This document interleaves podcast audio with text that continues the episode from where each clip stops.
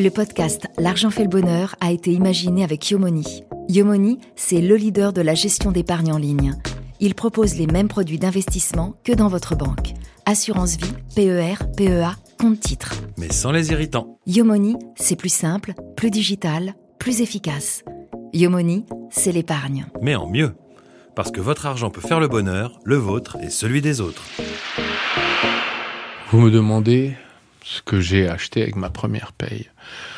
Je n'ai aucun souvenir, euh, mais vraiment aucun. Je pense que ça n'a pas de, il n'y a pas eu de bien de consommation particulier. Euh, je pense simplement que j'ai dû aller me payer un bon repas au restaurant. voilà, j'ai toujours fait ça. L'argent. L'argent. L'argent. L'argent. Qu'est-ce que vous en feriez Le bonheur. Le bonheur. L'argent Fait. fait. Le. L'argent fait le bonheur. Il est arrivé rasé de près, le costume bleu bien taillé, le cheveu impeccable, mais ça, on s'y attendait. Non, ce qui nous a surpris, c'est qu'Arnaud Montebourg est aussi arrivé en métro. L'ancien ministre du redressement productif, chantre du Made in France et poil à gratter de la gauche hollandiste, aurait-il en fait le train de vie du français moyen? Les caricaturistes l'ont souvent dépeint en grand bourgeois, peut-être à cause de son vocabulaire d'avocat et de cet accent parisien qui, en réalité, masque des origines modestes. Montebourg a grandi en Côte d'Or, collège public, lycée public, d'une mère prof d'espagnol et d'un père inspecteur des impôts. Un papa qui, dit-il, lui a appris le respect des règles et celui de l'État, à l'origine de cette carrière d'homme politique qu'il a vu grimper un à un les barreaux du pouvoir et de l'argent, et qui nous amène aujourd'hui à cette question, quel rapport à l'argent faut-il avoir pour être un bon ministre de l'économie?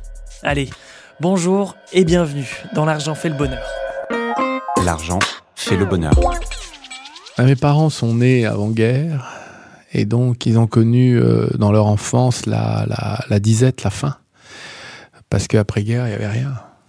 Et donc, ils ont appris à tout compter, tout économiser. Euh, c'était des gens, euh, enfin, ma mère est de ce monde encore, heureusement, mais j'ai perdu mon père il y a maintenant 25 ans. C'était des gens qui euh, ne gaspillaient jamais. Ils vivaient à la, hauteur de leurs moyens, mais ils ne gaspillaient rien et, et s'intéressaient toujours au sort des objets, de la nourriture, bref. Donc, ils m'ont éduqué dans cette espèce de frugalité euh, naturelle qui était celle de leur génération. Mon père était inspecteur des impôts et ma mère était professeur d'espagnol. Donc c'était des gens qui, dans les années 70, euh, gagnaient pas beaucoup, mais ils avaient la sécurité de l'emploi. C'était ça l'accord finalement entre euh, l'État et ses fonctionnaires. On vous paye moins que si vous êtes dans le privé, mais donc vous gagnerez moins d'argent, mais vous, vous aurez un emploi à vie. D'abord, euh, un rapport à l'honnêteté. C'est très important, c'est au respect de la loi. C'est vrai que c'est un enseignement qui m'a été transmis inconsciemment. Euh, mon père ne transigeait pas. Euh, il était très calme, très doux, mais il ne transigeait pas. Donc il considérait que respecter les règles de son pays était, était fondamental. J'ai hérité de ça, évidemment. Et puis, une relation qui, finalement, n'était pas qui n'était pas... Euh, disons qu'il y avait une distance vis-à-vis de la question de l'argent. On n'en faisait pas une affaire importante. On en a besoin, on a besoin de vivre, euh, de finir les mois. Mon père était un économe euh, dans l'âme, donc il provoquait des, réactions de ma mère et de moi, parce que j'étais seul avec eux, qui étaient de dire, bon, quand est-ce qu'on part en vacances? Parce que dans la famille de ses parents, il n'y avait pas de vacances. Donc c'était une famille où il n'avait jamais vu, les week-ends ça n'existait pas, les vacances ça n'existait pas. C'est vraiment les années 80 que euh, la découverte de la mer, euh, dans la famille de mon père, c'était quand même quelque chose d'incroyable. Moi j'ai connu chez mes grands-parents les toilettes au fond du jardin, hein, les toilettes sèches. Donc si vous voulez, on a connu, moi j'ai eu un peu le sentiment de, la, de la pauvreté qui était issue de l'après-guerre, où le pays était effondré, il fallait tout construire, et où tout le monde bossait en fait. Voilà. Mon grand-père était, était boucher. Bah, c'était la boucherie Montebourg. D'ailleurs, euh, la Rosette Montebourg, En 1952, le slogan de la boucherie, c'était la Rosette Montebourg, le régal de toujours. Et, et il faisait un travail extraordinaire, euh, très apprécié. C'est une belle boucherie, charcuterie, avec des, un savoir-faire exceptionnel. Et, mais c'est une entreprise familiale. Ils étaient, ils étaient trois couples. Mes grands-parents et mes deux oncles et tantes en couple. Voilà. Ils s'engueulaient tout le temps d'ailleurs, parce que c'est- difficile de travailler en famille. Mais j'y allais en vacances. Et donc c'est là que euh, j'ai compris ce que c'était que le travail. Donc on se levait à 4 heures du matin, on commençait à travailler, on déjeunait, le petit déjeuner, on le prenait, euh, enfin le deuxième petit déjeuner, on le prenait à 6-7 heures. Euh, avec mon grand-père, on allait chercher les vaches dans le tube Citroën, euh, dans le Morvan, dans les montagnes. Après, on les emmenait à l'abattoir. Donc j'ai assisté à tout ce travail.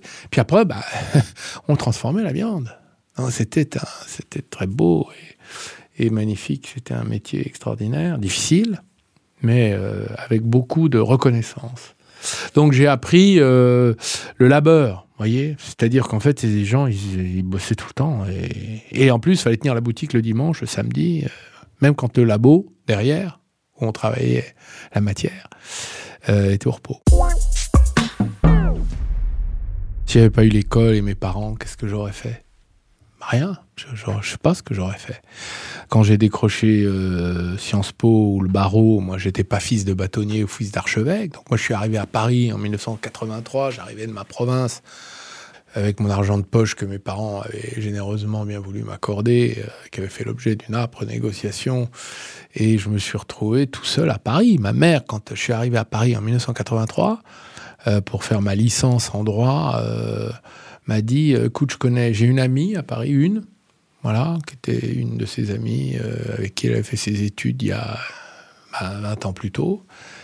Et voilà, donc je n'ai d'ailleurs pas fait usage parce que je savais pas trop comment. euh, J'avais pas de famille à Paris, on savait.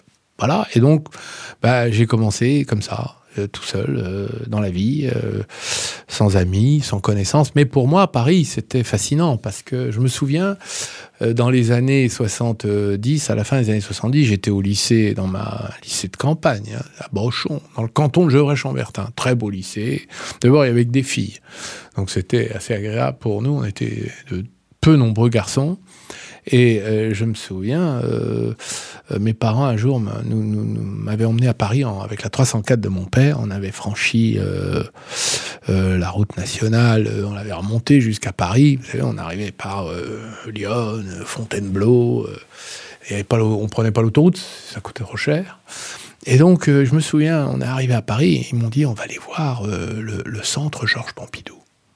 J'ai vu ça, je me suis dit c'est extraordinaire. Et là, j'ai vu. D'ailleurs, je dis à mes enfants qui sont nés à Paris, je leur dis vous savez, moi, j'avais pas tout ce que vous avez eu.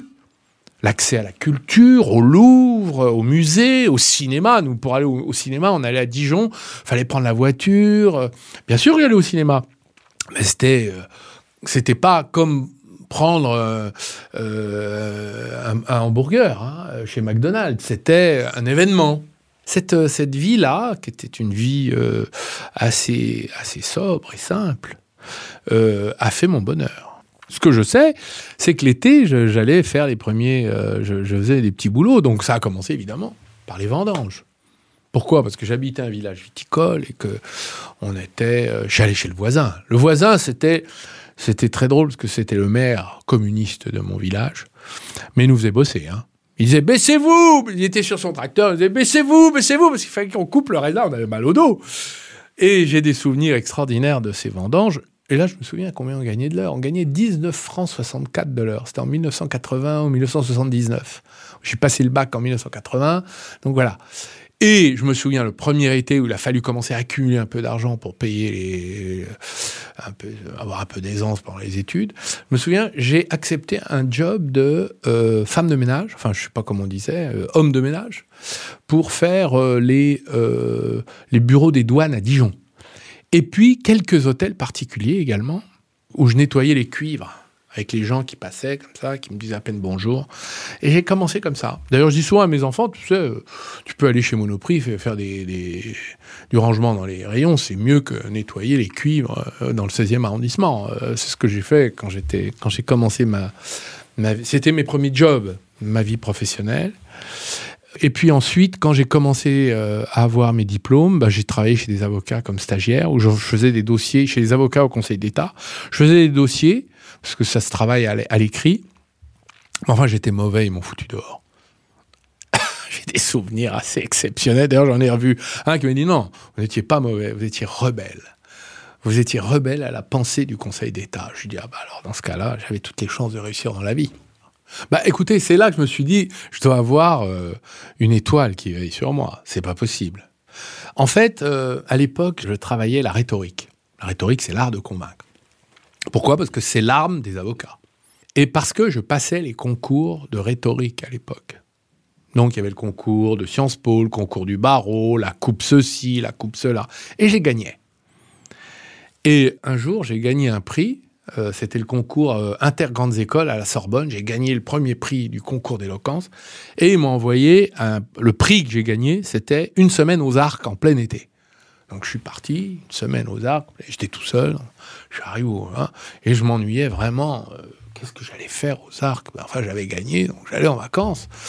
Et euh, donc on était sur les. Vous savez, c'était les, les, les, les tire-fesses, euh, les télésièges euh, dans l'herbe, quoi, comme ça. On montait, on descendait. Bon, très bien.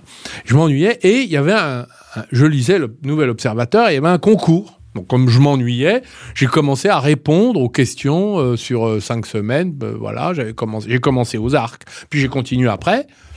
Et là, j'envoie la réponse, ce que je ne fais jamais. Et là, je me retrouve gagnant, titulaire du lecteur le plus obs, avec un prix de 300 000 francs. Mais un truc incroyable. Bah, c'est l'équivalent de, je sais pas, moi, 100 000 francs, 100 000 euros aujourd'hui, peu près. À, l'époque, c'était une somme considérable. Et donc, il m'invite pour la remise des prix. Je n'y croyais pas. J'arrive, j'étais un gamin, moi. Et c'est euh, Madame Calvez, la propriétaire, qui me fait le chèque. enfin, euh, qu'est-ce que j'ai fait de cet argent? Bah, D'abord. Alors, ça, j'ai un souvenir. D'abord, j'ai acheté tous mes meubles. Alors, j'ai acheté des meubles de prix. Alors, euh, j'en ai gardé certains, d'ailleurs, encore aujourd'hui, euh, 40 ans après. Et euh, 35 ans après. Ils sont toujours là. Ils ont bien vieilli, ils sont bien patinés, ils sont très beaux. Et euh, non, parce que je n'avais pas de meubles. Je m'étais meublé avec du bricolage. Euh, Il n'y avait pas Ikea à l'époque, hein, donc on n'avait pas grand-chose. C'était des, Donc j'ai acheté des meubles, je me suis meublé. Et euh, j'ai acheté une télévision magnifique, très beau prix. Voilà, je me souviendrai toujours. Bang et parce qu'à l'époque, c'était très très cher. C'était pour les gens riches du 7e arrondissement. Donc je suis allé chez le gars, j'ai dit non, je vais vous acheter une télé. Il me regardait, cet étudiant, qui est-il De travers. Et puis j'ai surtout été déjeuner au Café de la Paix, au restaurant, tout seul. Je voulais voir ce que ça faisait. Avec des gars en livrée qui soulevaient les cloches. Et euh, bonne dégustation Et ça a été... Bon, ça n'a duré qu'un temps, puisque évidemment, après, je me dis, bon, on va quand même pas tout dépenser comme ça, et ça m'a permis de payer mes études pendant quelques années. Voilà. L'argent L'argent fait fait. le. L'argent fait le bonheur. Le 12 juin 1997, Arnaud Montebourg est élu député PS dans la sixième circonscription de Saône-et-Loire. Très vite, avec Vincent Payon, futur ministre de l'Éducation, ils vont animer plusieurs commissions d'enquête sur les tribunaux de commerce et les paradis fiscaux. Une sorte de chasse aux sorcières financières qui va l'amener à écumer l'Europe, du Luxembourg à Jersey, en passant par Monaco, la Suisse, l'île de Man et le Liechtenstein, à la poursuite de ces capitaux français évadés à l'étranger. Alors quand on prend un peu de recul, on s'aperçoit que cette carrière politique est tout de suite centrée autour de la notion d'argent et de son évasion en l'occurrence. Un parcours qui va l'amener à décrocher un poste convoité, le rêve d'une vie et faire la fierté de son père. Sous l'égide du gouvernement Valls, Arnaud Montebourg est nommé ministre de l'économie, du redressement productif et du numérique. Oui, bah oui, c'est un coup de téléphone. Évidemment, il y a une discussion. Euh, je veux faire ça, qu'est-ce que t'en penses? Réponse, je veux bien, mais voilà mes conditions, je veux ça, je veux ça, je veux ça. Euh, on les obtient, on les obtient pas, et puis à la fin, ça se fait, ça se fait pas. Bon, là, ça s'est fait. C'est comme un job, hein, c'est comme un autre, euh, excusez-moi, difficile.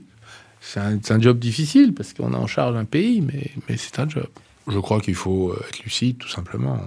C'est-à-dire savoir euh, quelle est l'utilité de l'argent public et privé et euh, les risques qui pèsent sur euh, l'usage de l'un et l'usage de l'autre, tout simplement. Ça me paraît être les risques et les avantages. C'est un, un outil, l'argent. C'est un moyen. C'est un moyen de, de construire, de faire. C'est une force qui est capable de transformer le monde. Donc il faut savoir, faut le savoir, et savoir en faire un bon usage. Le, le- le- le ministère de l'économie, c'est d'abord la maîtrise des règles de l'économie. C'est-à-dire faire en sorte que euh, les gens euh, mangent à leur faim, c'est pas le cas aujourd'hui, je te rappelle, que euh, ils perdent pas toutes leurs économies et que euh, il y a un équilibre dans la société entre le- le- ceux qui travaillent et ceux qui ne peuvent pas travailler. Voilà, ceux qui cotisent, ceux qui participent, ceux qui ne peuvent pas participer. Voilà, donc c'est- un équilibre euh, difficile à atteindre. Parce que l'économie, c'est d'abord euh, la vie des gens, c'est-à-dire euh, leur, leur- épanouissement, leurs difficultés, c'est d'abord leur vie. Le prix de la baguette, c'est pas un petit sujet. Quand elle passe de 1,30 à 1,50 comme dans certains endroits de France, ça a des conséquences considérables sur la vie des gens. Quand il y a 35% de Français qui déclarent aujourd'hui qu'ils ils sautent un repas parce qu'ils peuvent pas vivre à cause de l'inflation, c'est de graves responsabilités. Donc, euh, si vous voulez, euh, la question de l'argent, elle est accessoire. Hein, c'est pas le sujet. Le sujet, c'est euh, la vie des gens. L'accusation d'appartenir à gauche caviar, euh, c'est-à-dire finalement, euh, pour un homme de gauche, avoir de l'argent, euh, ça dépend comment il l'a acquis. C'est son travail où est le problème. Si c'est un héritage, bon, c'est plus. Évidemment, c'est- plus curieux. C'est assez exotique d'avoir des, rentiers, des héritiers qui euh, prétendraient vouloir euh, finalement le partager. Hein bon, parce que qu'est-ce que c'est que la gauche? La gauche, c'est euh, dans l'histoire, c'est une forme de partage des gains économiques, tout simplement. C'est-à-dire que, c'est-à-dire lutter contre les inégalités les plus criantes, et contre l'injustice. Bon, on peut s'accommoder de l'injustice, euh, on peut vivre avec. Moi, je crois pas. Je crois qu'on ne peut pas vivre dans une société où vous avez des gens qui euh, crèvent de faim et d'autres qui euh, vivent dans, des, dans des conditions qui, qui dépassent l'entendement tant il n'y a plus de limite financière. Bon, donc on peut trouver un- une forme de, compromis entre, entre les deux. voyez? Donc en fait, évidemment, quand, moi je trouve très bien que les gens gagnent de l'argent quand ils travaillent. Alors, Montebourg va travailler. À son départ du gouvernement, qu'il va vous raconter, le costalorien déclare vouloir retourner à l'école. L'école des chefs d'entreprise, plus précisément, pour finalement passer de l'autre côté de la barrière et lancer lui-même ses activités. Alors il y a eu le miel, avec l'entreprise Bleu Blanc Ruche, les crèmes glacées La Mémère, entièrement Bainy de France, les éoliennes New Wind et aujourd'hui, entre autres, la Compagnie des Amandes dont les arbres lui ont offert sa première récolte début septembre. En 2021, Le Monde révélait que l'ancien ministre se versait un salaire mensuel de 9200 euros net par mois, le fruit de nombreuses réussites, mais aussi de pas mal de plantades. Bah, écoutez, quand j'ai quitté le gouvernement, je me suis dit, je vais réaliser un vieux rêve. Voilà, je connais l'entreprise. Je suis pas, vous savez, quand on a 53 ans, on connaît heureusement l'entreprise. On ne la découvre pas. D'ailleurs, est-ce qu'on la découvrirait dans des livres? Non. Mais euh, quand j'avais 20 ans, quand j'avais eu le barreau, j'étais allé voir mon père. Je lui avais dit, Oh, il y a une école que je voudrais faire absolument qui s'appelle l'INSEAD. Il me dit, qu'est-ce que c'est que ça? Je dis, écoute, c'est- c'est un truc extraordinaire, tout est en anglais, euh, c'est très international, euh, c'est une école de, de, de, management, très intéressant. Et il me dit, mais c'est pas gratuit ça. Je dis, bah non. Et, et il me dit, mais combien ça coûte? 45 000 francs par an. Il m'a dit, bah écoute, t'es gentil, bah tu vas aller bosser. Ça s'est arrêté là. Et arrive mon départ du gouvernement, et là je me dis, Oh, c'était mon rêve, l'INSEAD. J'avais pas réussi à le faire parce que mon père pouvait pas me le payer. Mais là, j'avais pas, c'est pas 34 000 euros, c'était 40 000 euros avec euh, les frais, etc. Et donc, euh, j'ai dit, j'ai pas 40 000 euros euh, à mettre là-dedans, c'est pas possible.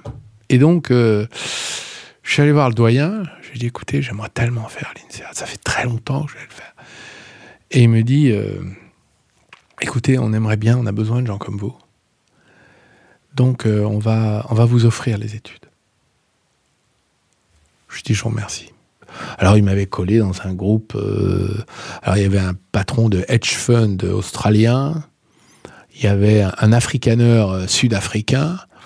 Il y avait un ultra-libéral euh, anglais qui me traitait de bastard à chaque phrase. Il y avait un Français qui travaillait dans une filiale d'un grand groupe en Hollande. Bref, c'était tout à fait éclectique. Donc, si vous voulez, on était euh, 59, 24 nationalités. Et d'ailleurs, le patron du programme dit, vous là, vous avez à vous tous 1000 années d'expérience. Donc, vous allez vous enseigner les uns aux autres des choses. C'est ça que j'ai aimé. Il faut euh, avoir, euh, euh, j'allais dire, quand on, quand on crée quelque chose, il faut assumer l'idée qu'on puisse échouer. C'est normal. Moi, combien d'échecs j'ai connus dans ma vie? Un paquet. Quand j'étais avocat, vous ne croyez pas que je me suis pris des tôles? Et, et en politique, je ne me suis pas pris des gamelles? Donc, excusez-moi, où est le problème? Donc, euh, évidemment, parfois, on réussit pas. Bon, bah, c'est pas, pas grave, euh, on recommence.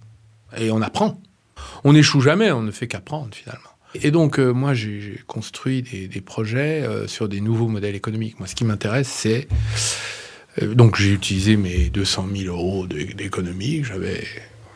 J'ai une petite maison en Saône-et-Loire que j'ai fini de payer qui m'a coûté 225 000 euros.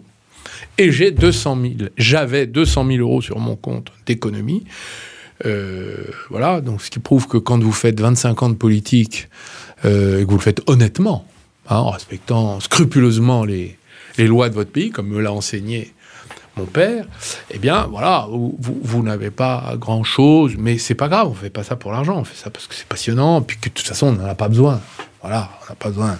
Moi, je considère qu'on n'a pas besoin d'argent dans la vie, parce que quand on en a, pour vivre, ben, c'est déjà extraordinaire, parce qu'on a la chance de vivre, de manger à sa faim, de pouvoir faire ce qu'on aime, d'élever ses enfants, de leur apprendre les meilleures, et les meilleures choses de la vie. Elles ne sont pas matérielles. Les choses matérielles ne comptent pas. Elles sont éphémères, elles sont parfois vaniteuses, en tout cas inessentielles. Le reste est ailleurs. D'ailleurs, qu'est-ce que les gens sur leur lit de mort disent quand ils parlent des meilleures choses de leur vie? Vous croyez que ce sont les biens matériels qu'ils ont accumulés Ou les histoires d'amour qu'ils ont eues Les grandes amitiés qu'ils ont vécues Les relations filiales qu'ils ont su créer Voilà. Et ainsi, aussi tranquillement qu'il était arrivé, Arnaud Montebourg est remonté dans son métro, direction l'un de ses multiples projets. Ces temps-ci, il avait l'esprit occupé par le prochain épisode de son propre podcast, Les Vrais Souverains, où ils partent à la rencontre, ouvrez les guillemets, de ceux qui se lèvent pour construire une France libre et souveraine, indépendante, car elle prend son destin entre ses mains. Mais avant de le laisser partir, on a une tradition, ici, c'est de demander à notre invité la dernière chose qu'il a achetée avant de venir nous voir. Qu'est-ce que j'ai acheté? Qu'est-ce que j'ai acheté? J'ai acheté une glace hier soir à ma petite fille. Et j'en ai profité. une glace au sorbet. Merci de nous avoir écoutés et à bientôt dans L'argent fait le bonheur. L'argent. L'argent. L'argent. L'argent. Et qu'est-ce que vous en feriez? Le bonheur. Le bonheur. L'argent Fait. fait. Le. L'argent fait le bonheur. Vous venez d'écouter un nouvel épisode de L'argent fait le bonheur, un podcast imaginé avec Yomoni, la solution qui permet d'investir son argent en toute simplicité. Pour en savoir plus sur Yomoni et leurs solutions, rendez-vous directement sur leur site yomoni.fr.